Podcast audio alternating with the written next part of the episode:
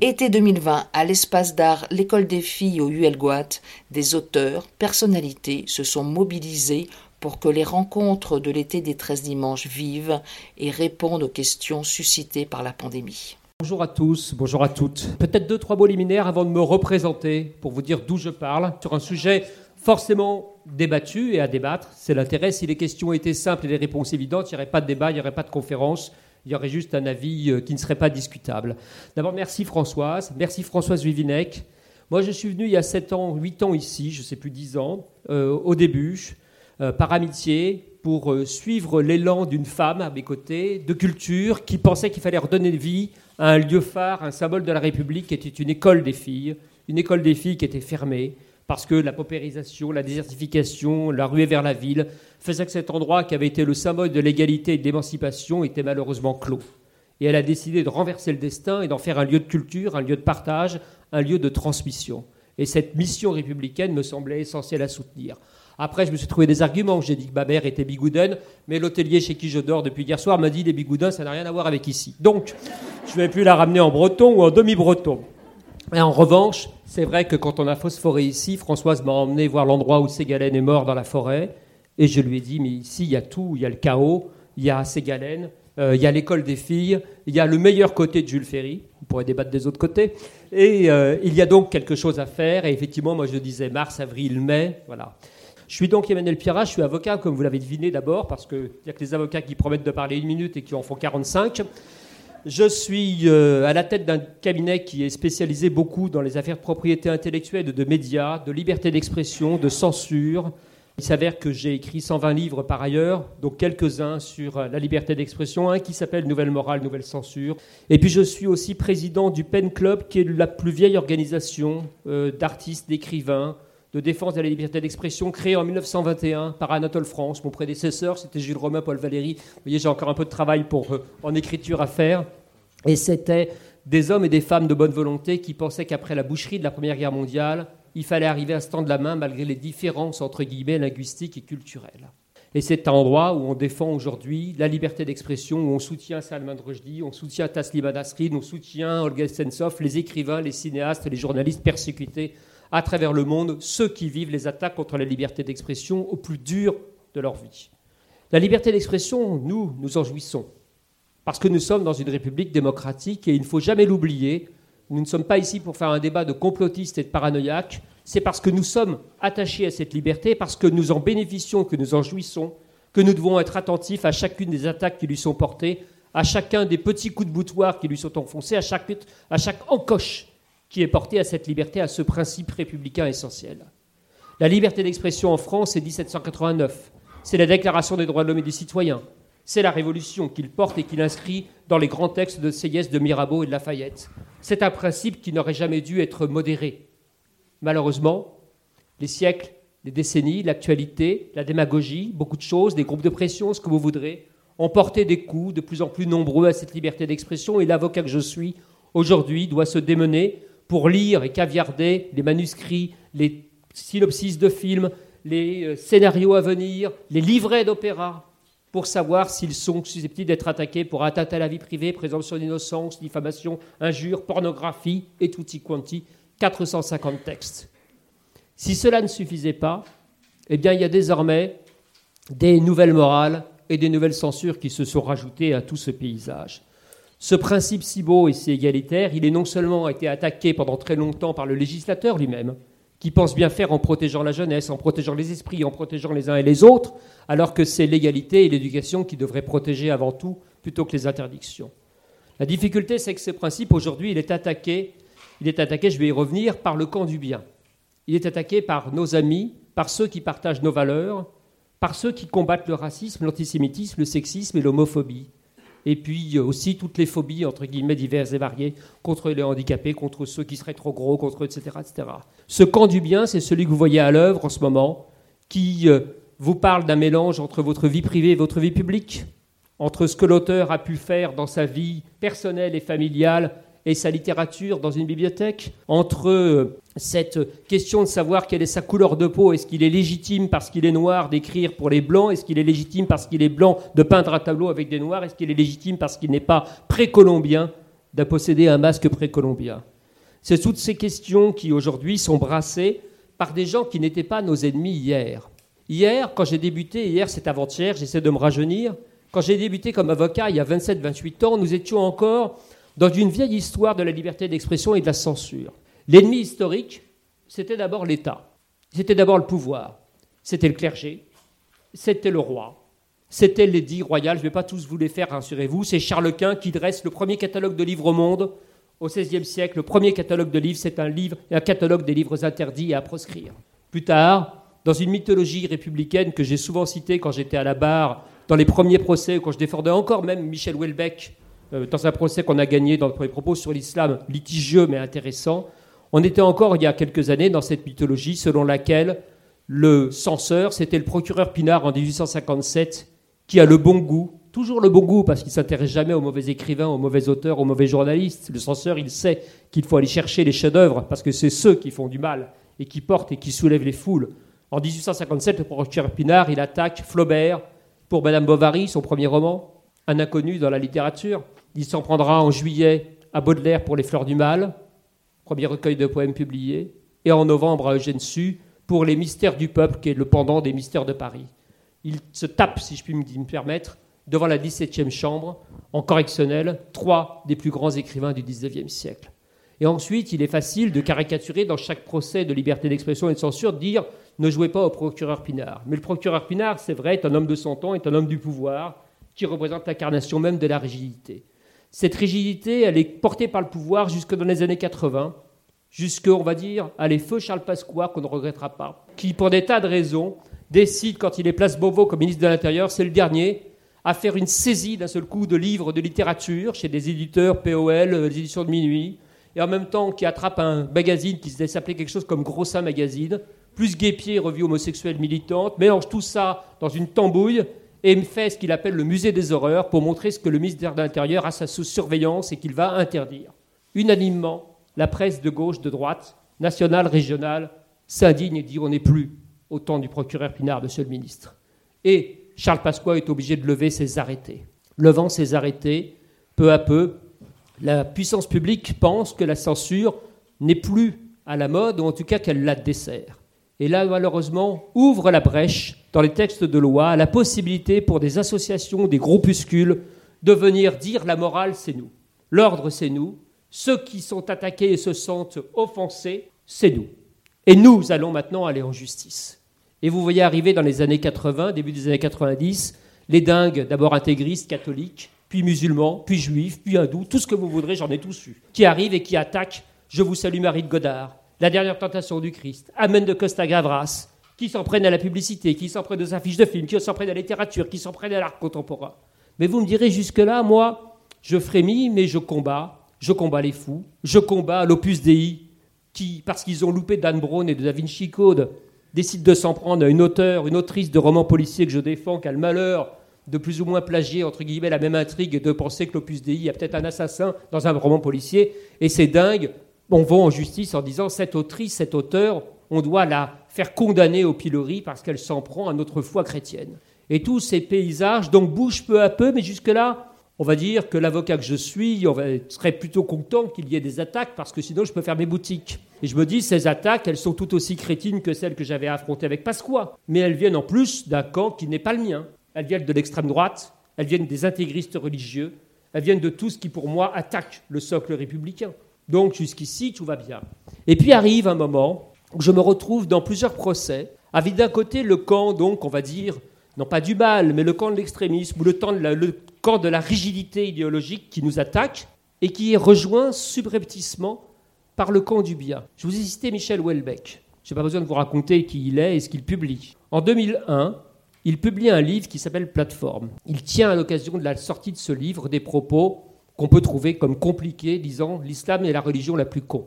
Vous vous souvenez peut-être, pour les plus anciens, si je puis me permettre, je me range dans cette catégorie, de cette histoire qui se termine au tribunal avec une presse déchaînée et pour ma part des attaques de la part de la Grande Mosquée de Paris, de la Grande Mosquée de Lyon, la Fédération nationale des musulmans de France et la sympathique Ligue islamique mondiale, qui à l'époque était une association loi 1901 sur les territoires de la République dont l'article 1 prenait l'application de la charia.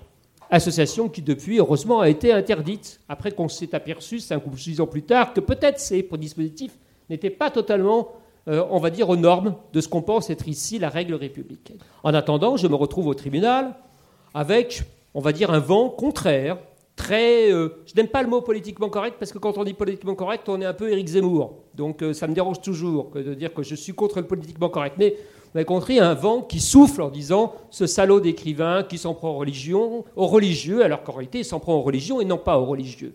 Il s'en prend à une idéologie, il ne s'en prend pas aux croyants. Mais tout ça est dans une tambouille confuse. Et ma surprise, je ne vais pas vous raconter tout le procès, ma surprise, c'est qu'à l'audience, d'un seul coup se manifeste une avocate qui dit Moi, je viens de constituer partie civile à la barre en direct, à une seconde avant le début des débats, au nom de la Ligue des droits de l'homme. Et là, je me dis Il y a un problème consoeur, vous représentez vraiment la Ligue des droits de l'homme, parce que là, il y a la Ligue islamique mondiale à vos côtés, vous allez donc porter plainte avec eux contre nous? Elle m'a dit, oui, oui, on a débattu hier soir, on vient pour condamner, faire condamner cet écrivain raciste. Vous dites, vos, premiers, vos statuts, premier article, c'est la liberté d'expression que vous défendez avant de combattre le racisme. Et puis pour l'instant, la présomption d'innocence, c'est que vous ne savez pas, on verra à l'issue de ce procès si cet écrivain peut être taxé de racisme ou pas. Pour l'instant, pour moi, il est juste accusé de blasphème, et le blasphème est permis dans la République. Il y a eu l'heureux Dominique Noguez, écrivain décédé il y a maintenant un an et demi, qui était un de mes amis, que j'avais fait citer comme témoin avec Philippe Solers, avec deux, trois autres, qui par miracle se lève comme témoin au moment où elle vient à la barre. Il lui dit Mais madame, vous représentez la Ligue des droits de l'homme, je suis au conseil d'administration. Et nous n'avons pas voté le droit d'agir en justice. Vous allez vous rasseoir tout de suite. Et nous avons été sauvés par Dominique Noguez. Mais ça n'a été qu'un court répit. Et d'année en année, on a vu arriver comme ça, dans un procès de Daniel Mermet, à Radio France, sur France Inter, attaqué par le MRAP, défendu par la LICRA ou l'inverse. Euh, nous avons vu arriver le camp du bien, qui est devenu le camp de la morale et de la censure. Comme les écologistes, par exemple, sont devenus en quelques années le camp du libre amour et de la liberté de jouir, entre guillemets, vous me pardonnerez, à le camp de la morale sur tous les terrains de la sexualité, avec des causes tout à fait légitimes, mais une confusion, une bouillie mentale qui en fait qu'aujourd'hui, une école de séminaire ou le, petit séminaire à côté semble des dépravés, tant ils ont euh, l'air obsédés par la chose euh, qui peut éventuellement euh, figurer entre nos jambes. Il y a donc aujourd'hui, et c'est notre difficulté majeure, cette capacité à ce que nos amis, ceux qui portaient nos propres valeurs, se retournent contre nous. Pourquoi? Parce que nous utilisons éventuellement un vocabulaire qui ne serait pas totalement mis à jour parce que nous avons le malheur de temps en temps dans nos bibliothèques d'avoir un livre de Blaise Sandrard qui s'appelle en petite analogie de conte nègre pour enfants blancs. Mais personne ne se trompe sur le fait que Blaise Sandrard est mort il y a plusieurs dizaines d'années, que lorsqu'il utilisait ce terme et que Césaire l'a repris plus tard, il n'y avait pas d'ambiguïté, et que nous étions dans un autre temps, dans une autre époque et dans une autre sémotique. Et nous sommes d'accord sur le fait qu'il est inadmissible que le mot nègre soit employé par un, de nos contemporains, de près ou de loin. Il y a une demi-mesure et une nuance que beaucoup oublient, que je trouve moi exemplaire, par exemple, au musée du Quai Branly, il y a trois ans. Une grande exposition, vous savez, c'est le grand musée des arts euh, tribaux, on va dire, euh, à Paris, dans le 7e arrondissement, voulu par le président Jacques Chirac, et dans lequel il y a une exposition de la peinture coloniale. Cette peinture qui a été faite en envoyant des peintres dans les colonies françaises pour représenter ce qu'étaient les colonies françaises, avec des choses édifiantes et puis des choses intéressantes. Et un magnifique tableau d'Émile Bernard, qui montre une femme peule sur la côte au nord de Dakar et un titre d'origine qui était La négresse. Eh bien, le musée du Quai dit nous n'effaçons pas ce titre, nous le mettons en dessous et nous mettons nouveau titre, La femme africaine, ancien titre, La négresse. Parce qu'il y a des écoles qui viennent, parce qu'il serait inadmissible de dire à des enfants ou de laisser des enfants penser que le mot négresse est un qualificatif applicable à ce tableau qui représente une femme sublime, parfaitement digne et dans elle est remarquable. Et seul le titre l'époque, le vocabulaire peut poser des difficultés, mais l'appareil de notes, l'explicatif, le cartel, le nouveau titre à côté de l'ancien titre sont des mesures qui permettent de comprendre sans effacer ce qu'il s'est passé et pourquoi ce mot était acceptable dans telle exception à tel moment, et encore par Émile Bernard, on peut vraiment en discuter, ce n'est pas le meilleur exemple qui soit, mais pourquoi aujourd'hui il est inacceptable? Il y a ces mots que l'on ne voudrait plus voir, il y a ce passé qu'on voudrait enlever et chasser, il y a ces classiques de la littérature et de la culture qu'on voudrait transformer. Vous avez peut-être suivi comme moi, j'en parle dans un de mes livres récemment, les aventures de Carmen remises au goût du jour en Italie par un metteur en scène, qui trouve qu'il faut changer la fin parce qu'il est inadmissible selon lui que l'on applaudisse un féminicide. Vous m'avez suivi Carmen n'est quand même pas l'opéra le plus compliqué à se souvenir, donc il faut se souvenir l'intrigue qui a quand même en, deux, choses, hein, comme la Traviata. Le principe d'un bon opéra italien, c'est qu'il y a une intrigue toute simple, et ensuite beaucoup, beaucoup de choses autour qu'on trouve magnifiques, splendides, la musique, les décors, la mise en scène, la voix. Et dans Carmen, on termine par le meurtre d'une femme.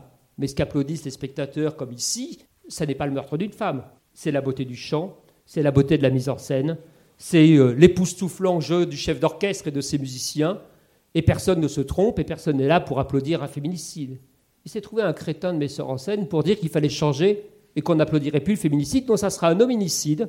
Donc c'est Carmen ne meurt pas, mais elle tue celui qui est supposé la tuer, de façon à ce que tout ça soit raccord avec nos esprits contemporains. Cet égarement, vous le retrouvez, vous l'avez eu il y a l'année dernière avec une pièce d'Échille, Les suppliantes à la Sorbonne, montée par des hellénistes, avec la traduction du masque dans le théâtre antique grec, qui consiste à les personnages masqués aient un rôle, une fonction, à ce qu'ils soient des diseurs, des ce que vous voudrez, des narrateurs, des interprètes, et quelques abrutis qui viennent empêcher physiquement la manifestation théâtrale par une manifestation violente en disant que c'est du blackface.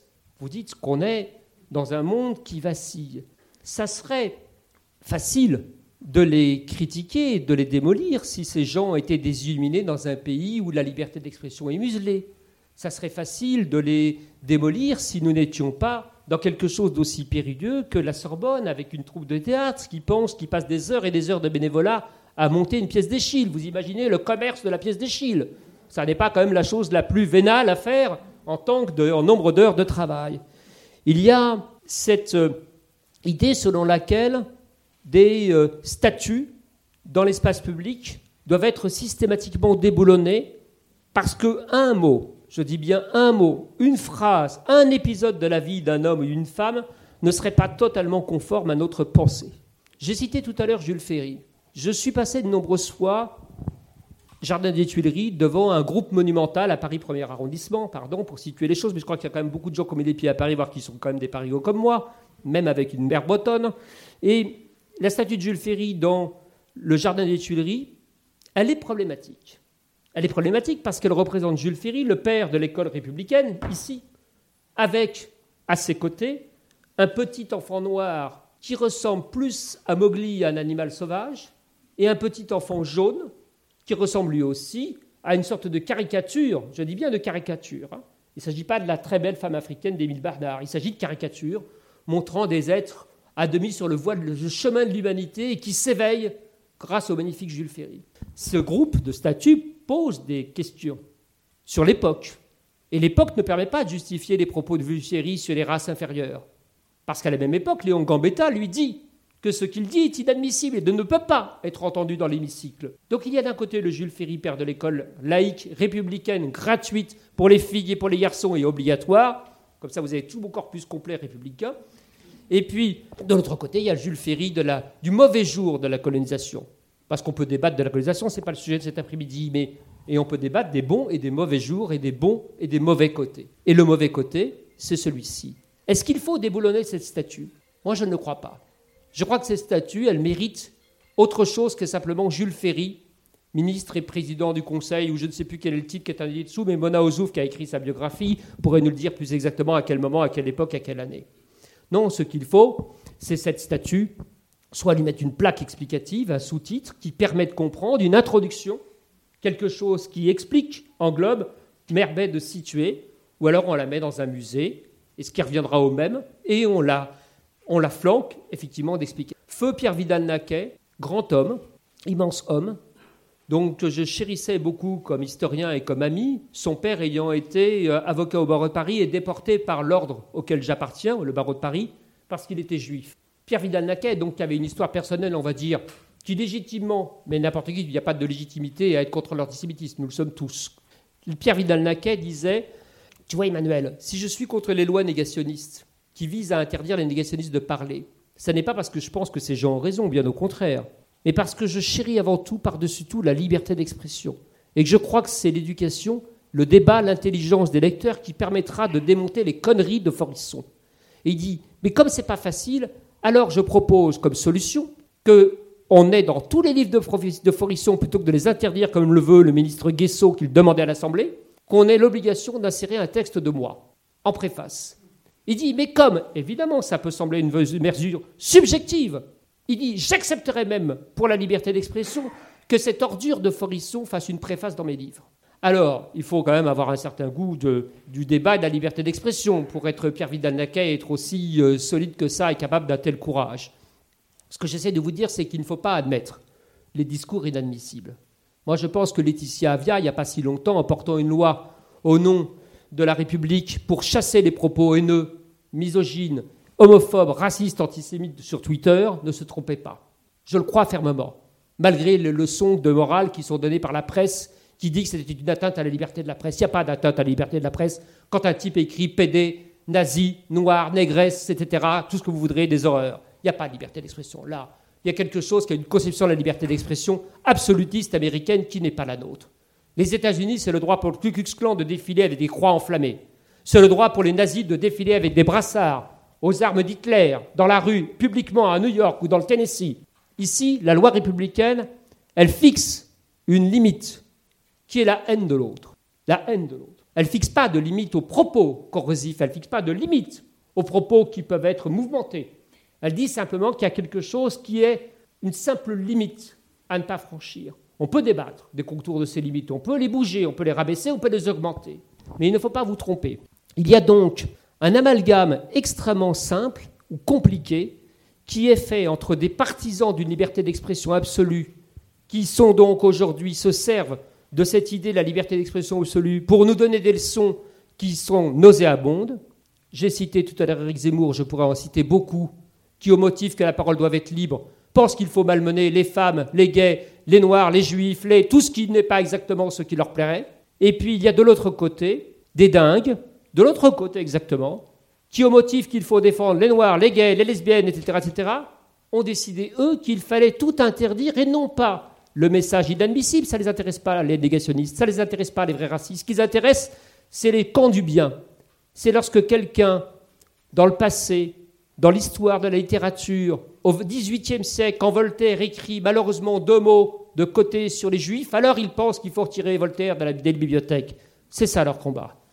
Ils pensent que quand Claude Lévi-Strauss a écrit dans Triste Tropique cinq lignes sur ce qu'est l'islam, quand il arrive en Amérique du Sud et qu'il parle des différentes religions, des différentes catégories, des différentes minorités qui sont là, cinq lignes qui sont parfaitement, selon moi, admissibles, alors ces livres doivent être invalidés et tout ce qu'il a écrit doit disparaître. Cette idée, vous la connaissez, pas encore complètement, mais elle vient, je fais un débat sur cela lundi sur France Inter, ça s'appelle la cancel culture. C'est-à-dire l'idée selon laquelle il faut effacer quelqu'un du débat public parce qu'il a dit un mot de travers, éventuellement dans son passé, qu'il peut regretter, ou même un mot qu'il n'aurait pas pu regretter parce que c'était un mot qui appartenait au XVIIIe siècle, au XVIIe siècle, au XVe siècle, au XVIe siècle. Voire il a été ami avec quelqu'un dont il ne soupçonnait pas la malhonnêteté, la perversité, les difficultés, et le simple fait d'avoir été, ami l'empêcherait de débat ou de discours public. Ça, c'est la culture de l'effacement et de la provocation. Ces gens se revendiquent des campus américains.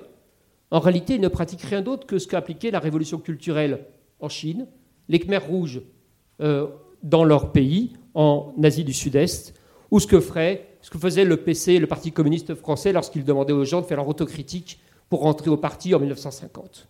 Il y a là donc une confusion dans laquelle nous sommes projetés avec encore une fois trois éléments fondamentaux, moi alors qu'ils sont finalement des permanences. Parce que quand je me battais au début, ou je me débat toujours, quand même heureusement, je vous rassure, les intégristes, les néo-nazis existent toujours. Hein. Ils continuent à attaquer, ils continuent à menacer, ils continuent, etc. La seule petite nuance, c'est qu'ils font moins de procès. Ils font des pétitions en ligne, ils font des appels à la haine, ils font des tweets et ils sont de nouveau de retour physiquement violents devant les théâtres, les galeries d'art contemporain, les lieux de culture. Mais ils sont heureusement toujours là. C'est mon gagne-pain principal. Mais ils sont servis désormais par, encore une fois, une espèce de galimatia mal pensée et mal digérée qui serait, paraît-il, issue de Berkeley et qui, selon moi, appartient à, on va dire, une pensée contemporaine totalement déformée, avec un triptyque ou un ternaire. Lorsque j'ai débuté, c'était les bonnes mœurs, la religion, et puis le pouvoir. Et on rajoute depuis quelques années, par exemple, les questions de santé. Par exemple, Lucky Luke ne fume plus depuis très longtemps dans les bandes dessinées. Vous me direz, c'est pour les enfants. Mais également, la santé, elle s'est appliquée à Jean-Paul Sartre à la Bibliothèque nationale, grande exposition qui a perdu son clope parce que c'est mauvais pour la santé. Donc plutôt que de faire un message d'éducation et, et, de le faire passer par le ministère de la Santé et par l'éducation, on préfère lui retirer son cigarette. Plutôt que de laisser Jacques Tati fumer sur une affiche d'une rétrospective de la Cinémathèque, on lui retire, ce qui fait qu'il a l'air. Alors c'est comme Sartre, ils ont tous les deux l'air de loucher, euh, parce qu'ils regardent une cigarette qui n'est plus là, ou un club qui est tombé. C'est André Malraux sur la sublime photo prise par Gisèle Freund, immense photographe, qui normalement a la clope au, vent, au bec, vous savez, et les cheveux au vent. Vous connaissez cette photo magique? Eh bien, la Poste française rédite un, peu, un timbre et se dit Oh là là là, loi et 20, promotion du tabac. On efface, comme dans les meilleures photos staliniennes, la cigarette. Vous effacez, vous savez, les personnages qui étaient tombés en disgrâce, Beria, et ainsi de suite. Donc on enlève la cigarette, et là vous avez Malraux qui a l'air de vouloir gober une mouche, comme ça. Et à côté, parce que la Poste est crétine, c'est ainsi, j'y peux rien. Euh, et ses efforts dernièrement nous ont montré que c'est vrai euh, pendant la Covid. Donc pardon pour cette plaisanterie personnelle de petit chef d'entreprise. Euh, en tout cas, la Poste réussit à faire un timbre dans lequel Malraux ne fume plus, mais ils font une enveloppe premier jour. Vous savez qu'ils éditent à côté, où il y a la même image reproduite en plus grande, dans laquelle ils ont oublié d'enlever la clope à Malraux parce que ce n'est pas le même service. Donc vous avez côte à côte deux images qui vous laissent songeur. Hein, après, vous pouvez devenir complotiste hein, facilement. Hein. Très sincèrement, on pensait que Oussama Ben Laden n'était pas là et que c'est George Bush qui a envoyé les trucs, etc. Ce qui m'intéresse au-delà de ça, au-delà de cette, euh, plaisanterie qui n'en est malheureusement pas une, euh, c'est que le terneur de base, c'est les mœurs, euh, la religion, le pouvoir. Et après, on peut trouver la lutte contre les stupéfiants, contre le tabac, la dignité, le corps humain, peut-être petites choses. Ce ternaire, on le retrouve aujourd'hui dans les censures contemporaines. C'est ce que je vous expliquais en vous disant vie privée, vie publique. Si dans votre vie personnelle d'auteur, d'écrivain, de cinéaste, vous avez fauté, même pas juridiquement, mais moralement, c'est-à-dire dans un État qui n'est plus l'État de droit, mais un État d'être parfait, dans lequel personne n'a plus le droit à la moindre erreur, à la moindre blague douteuse, au moindre propos de travers, à la moindre amitié qui a posteriori pourra se révéler éventuellement néfaste.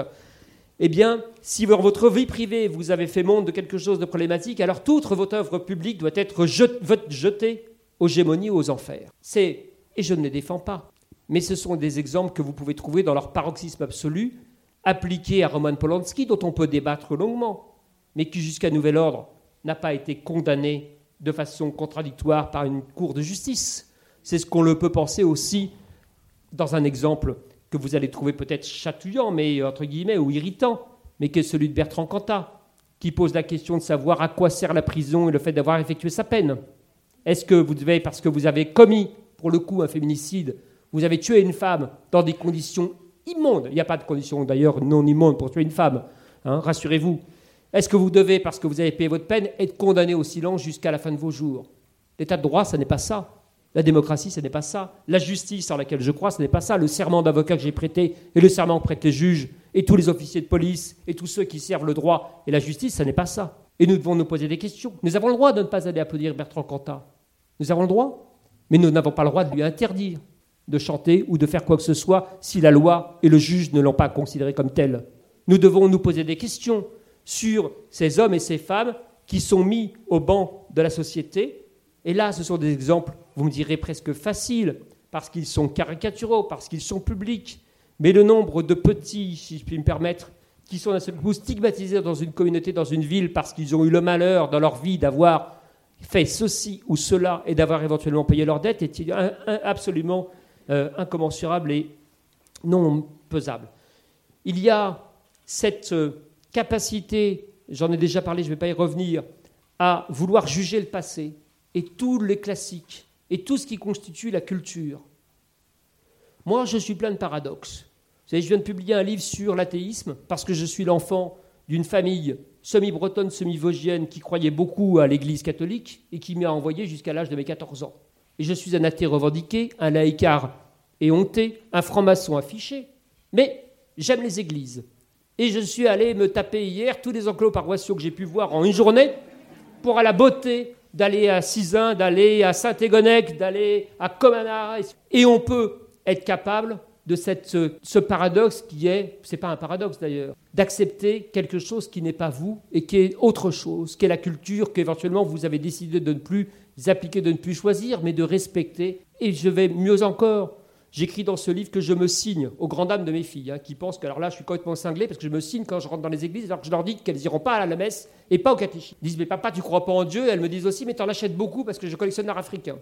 Donc, euh, donc ces paradoxes et ces choses, c'est ce qui fait notre capacité d'être français, d'être des citoyens de cette République. C'est la capacité du débat, de l'altérité, de la diversité. Mais aujourd'hui, les gens du camp du bien nous imposent et nous sommes de nous en tenir à une seule pensée, de ne pas discuter. Ces gens persécutent, Caroline en reparlera, non pas ceux qu'il faudrait persécuter, non pas le Ku Klux non pas Marine Le Pen. Ceux qu'ils décident de persécuter sont ceux qui, au gouvernement, à la mairie de Paris ou ailleurs, sont dans le camp pour moi de la démocratie, qu'on ait voté pour eux ou non. Mais ce ne sont pas des ennemis, ce sont des gens qui se présentent normalement dans un corps électoral, dans un cadre électoral. Et puis c'est le jeu de la démocratie, vous n'avez pas voté pour eux, ils sont élus. Mais ensuite, vous ne pouvez pas leur faire la peau. Alors je ne parlerai pas de l'affaire Christophe Girard parce qu'il s'avère que je suis l'avocat de la personne pour laquelle il est, on va dire, en partie dans ses histoires. Je suis l'avocat de Gabriel Matzneff, qui est comme euh, quand Jacques Vergès disait Je suis l'avocat de, de Klaus Barbie. Hein. ça pose des tas de questions. Donc je ne vais pas vous parler de ce cas-là, je pense que Caroline pourra en parler. Mais je trouve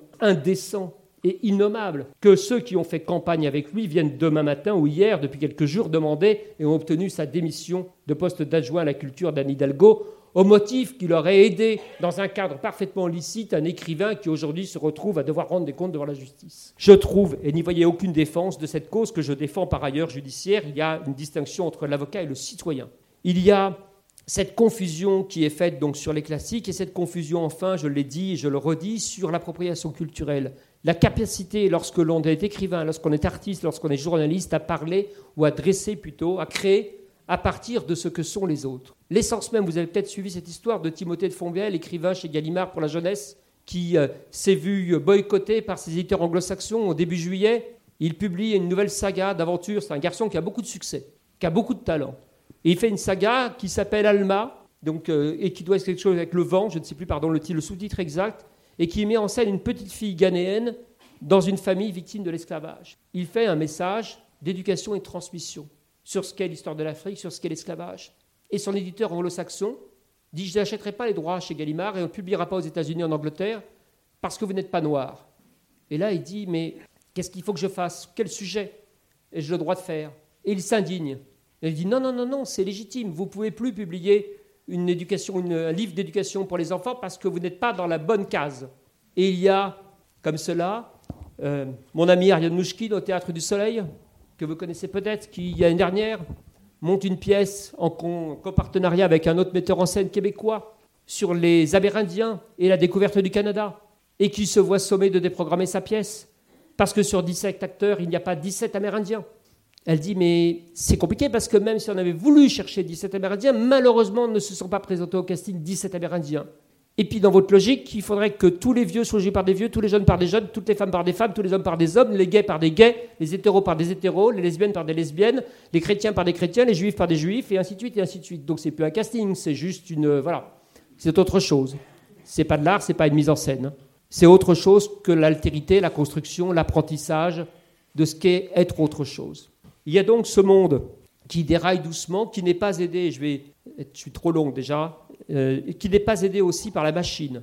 L'humain est blâmable dans cette histoire, l'humain précipité, l'humain qui veut tweeter, l'humain qui ne veut pas réfléchir, l'humain qui ne veut pas dialoguer, mais nous sommes aussi aidés par les algorithmes qui euh, censurent et vous obligent en quelque sorte ou vous ramènent à aimer sur les réseaux sociaux ce que vous aimiez déjà. Quand vous êtes sur Facebook ou sur Google, ce qu'on va vous proposer, c'est ce à quoi vous souscrivez déjà. Vous avez eu le malheur que vous disiez, comme moi, éventuellement, vous aimiez euh, les crêpes ou le Queen et par ailleurs vous étiez parisien et puis que vous aimiez l'art africain, alors on va vous proposer euh, un site qui vous parle uniquement de Queen Amman, d'art africain et de Paris.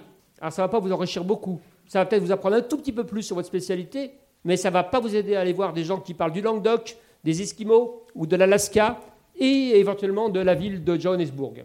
Il y a cette capacité des algorithmes à éradiquer également, dans une confusion générale, ce qui est susceptible de malentendus. L'un des premiers cas de censure technologique sur lesquels je butais était l'éradication des sites de dépistage du cancer du sein par Google. il s'avère que je travaille un peu pour Google de temps en temps, donc je connais maintenant la machine. Mais Google, il y a quelques années, le fait encore, est capable d'éradiquer un site de dépistage du cancer du sein. C'est un site dans lequel on montre avec un tuto comment faire une palpation mammaire, comment s'auto-détecter éventuellement la naissance d'une tumeur, plutôt que d'aller à un rendez-vous hasardeux chez le médecin une fois par an, euh, ou tous les deux ans, ou euh, quand il n'est pas en Covid et débordé par des patients avec des masques, apprendre bêtement chacun, chacune citoyenne à détecter, mais c'est valable aussi pour les hommes à d'autres endroits, je ne veux pas de démonstration maintenant parce que là je serais un peu ridicule, à détecter là où éventuellement il y a une tumeur. Eh bien la machine, l'algorithme dit c'est un sein, et c'est un sein nu, et c'est un sein manipulé, et donc ce site doit être interdit. Et la machine ne vous écrit même pas pour vous dire qu'elle l'interdit. Vous êtes supprimé. Et vous découvrez que vous avez disparu dans le néant de Internet. Et c'est votre seul moyen de communication, parce qu'au bout d'un moment, un tuto, vous voyez, cette démonstration, vous n'allez pas faire des cassettes vidéo et les envoyer à l'ORTF. Donc, la machine, ne vous aide pas. Et elle va vous provoquer des phénomènes de censure dont savent très bien jouer ceux dont je parlais tout à l'heure, qui vont faire des pétitions démagogiques, qui vont déformer également ce que vous proposez, qui vont être capables également de montrer à un religieux musulman une page de Charlie Hebdo. Et évidemment, il ne va faire qu'un bon. Mais Charlie Hebdo n'est pas écrit pour être vendu aux, religieux musulmans. Il viendrait jamais à la tête, moi qui suis un enfant du catholicisme et athée, d'acheter l'Observateur Romano le matin. Vous voyez, c'est pas un journal pour moi, mais c'est pas parce qu'il y a la Croix et l'Observateur Romano que je voudrais qu'il soit brûlé dans les kiosques. Le journal du Vatican, je m'en fous, il est là, c'est pas ma tasse de thé. Et ce que dit le curé le dimanche matin à l'église, qui parfois est censé mais souvent délirant, personne ne m'oblige à y aller. Et c'est pas pour autant que je vais demander qu'on ferme toutes les églises de France. Or, Internet et les réseaux sociaux vous disent regardez, Caroline Forest, voilà, ça, est-ce que vous êtes choqué Ah oui, vous l'êtes, puisque ce n'est pas votre, ce que vous aimez. Et qu'on vous le propose, non même pas comme une lecture complète et intelligente, mais comme un extrait partiellement présenté de quelque chose que font d'autres personnes qui n'est pas nécessairement votre tasse de thé. Voilà. Les nouvelles novelles et les nouvelles censures, c'est l'éradication de la pensée complexe, c'est la simplification, c'est l'appel à la haine et à la meute, c'est l'appel au lynchage, à l'intimidation, aux mesures de nouvelles censures. Il y a, quand on combattait, et je vais terminer là-dessus, le procureur Pinard, Charles Pasqua et Tutti Quanti et Charles Quint, il faut remonter très loin et me faire beaucoup plus vieux, mais je suis très bien lifté, on savait qu'aussi notre risque c'était l'interdiction, c'était dans des temps très anciens l'embastillement, c'était l'envoi aux enfers, vous savez, cette partie des bibliothèques où l'on ne brûlait pas les livres séditieux, mais on les gardait précieusement, parce qu'éventuellement on pouvait en jouir en privilégié, et puis euh, les temps pouvaient changer, et puis parce que le censeur savait aussi que, encore une fois, que ce qu'il y avait de meilleur était éventuellement ce qui était le plus difficile à contrôler, et qu'il fallait par ailleurs en apprendre. J'ai gardé pendant longtemps chez moi une théorie des planètes de Copernic, qui était à l'encontre de tous les dogmes de l'Église, et qui disait évidemment juste, et un moine avait rédigé en latin une note à la fin, avant de le mettre aux enfers en indiquant J'ai refait tous les calculs, ils sont exacts, celui doit donc être interdit. Alors, les censeurs d'aujourd'hui, malheureusement, ils ne conservent pas les livres. Les censeurs d'aujourd'hui, ils effacent des vies et ils effacent des œuvres. Et ils pensent que celles-ci n'ont plus du tout voix au chapitre. Les censeurs d'aujourd'hui ont aussi compris la logique économique. Ils ne vont pas demander une interdiction devant un tribunal, ils vont demander au tribunal Allez, 50 000 euros de dommages et intérêts. Personne ne va descendre dans la rue en disant On lui demande de l'argent, c'est scandaleux. Alors que si on demandait sa mise à mort avec une Kalachnikov, nous serions 7 millions demain matin, comme le lendemain, malheureusement, des attentats il y a 5 ans, à défiler dans la rue et à dire la République, c'est pas ça. Si on demandait son embastillement et qu'il soit pendu en place publique, on descendrait pour dire que la République, ça n'est pas ça. Si on demandait l'interdiction, on descendrait tous en disant il faut défendre la liberté d'expression. La censure quotidienne, les dommages et intérêts sont le nouveau visage de l'Inquisition. La pétition, le tweet, l'ostracisation et l'argent. En cela, le censeur d'aujourd'hui, il est parfaitement dans son temps. Il est libéral économiquement. Il sait que parce qu'il demande 50 000 euros, personne ne va pleurer en apparence, mais que comme un livre coûte 4 000 euros à fabriquer, eh bien, si vous prenez 50 000 euros à quelqu'un, à une maison d'édition, vous lui retirez 11-12 livres de son catalogue, et puis il faudra qu'elle paye les frais d'un animal comme moi, et puis qu'elle passe sa semaine à préparer le dossier au lieu de travailler sur un livre et sur un manuscrit, que le centre d'art, au lieu d'investir dans euh, l'ouverture publique aux classes, aux écoles, eh bien, elle devra passer son temps à prendre des vigiles, à construire son dossier en défense, à devoir se battre parce que les subventions lui seront menacées en disant Mais vous n'avez pas des ennuis avec euh, tel ou tel groupe qui dit sur Twitter que vous ne seriez pas tout à fait dans la norme? Et donc, toute cette énergie, tout ce temps, nos ennemis savent qu'ils nous usent et qu'ils peuvent nous rendre par, jour, par certains jours défaitistes. À la fin, je voudrais vous dire de ne pas être défaitiste. Parce qu'il existe des lieux de culture comme ici, parce qu'il existe des hommes et des femmes qui sont capables d'écouter un discours qui n'est pas nécessairement celui qui les agrée entièrement, mais qu'ils pensent qu'il fait partie du débat et que c'est ce qui nous rend humains de vouloir bien confronter nos neurones, nos synapses et de faire travailler tout ça ensemble pour réfléchir à quelque chose d'autre qui nous est proposé, alors il y a de l'espoir.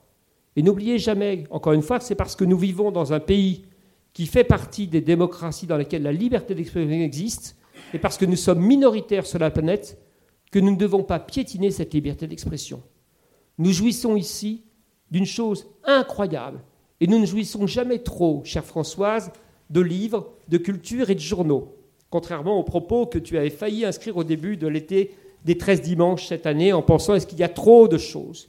Lorsqu'on vient d'ailleurs, lorsqu'on travaille au Kazakhstan, en Arabie saoudite, comme c'est mon cas, ou au fin fond de la Birmanie, et qu'on arrive à un aéroport ici en France, dans une gare et dans un kiosque régional, on s'est dit oh, c'est merveilleux, tant de journaux, tant de livres, tant de choses. Vous pouvez être blasé, vous pouvez vous dire demain matin, ah là là, toutes ces conneries qui sont publiées, et TF1, et la chaîne d'info, et les journaux de Mickey, et la presse People.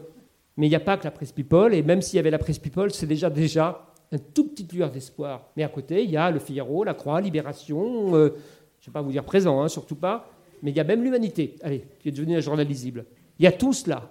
Il y a une offre culturelle extraordinaire, et c'est parce que nous jouissons de cet héritage et que notre mission, notre devoir est de l'entretenir, de le préserver, de le rendre encore meilleur et plus important pour nos enfants, que nous ne devons pas être défaitistes et que nous devons aller de l'avant.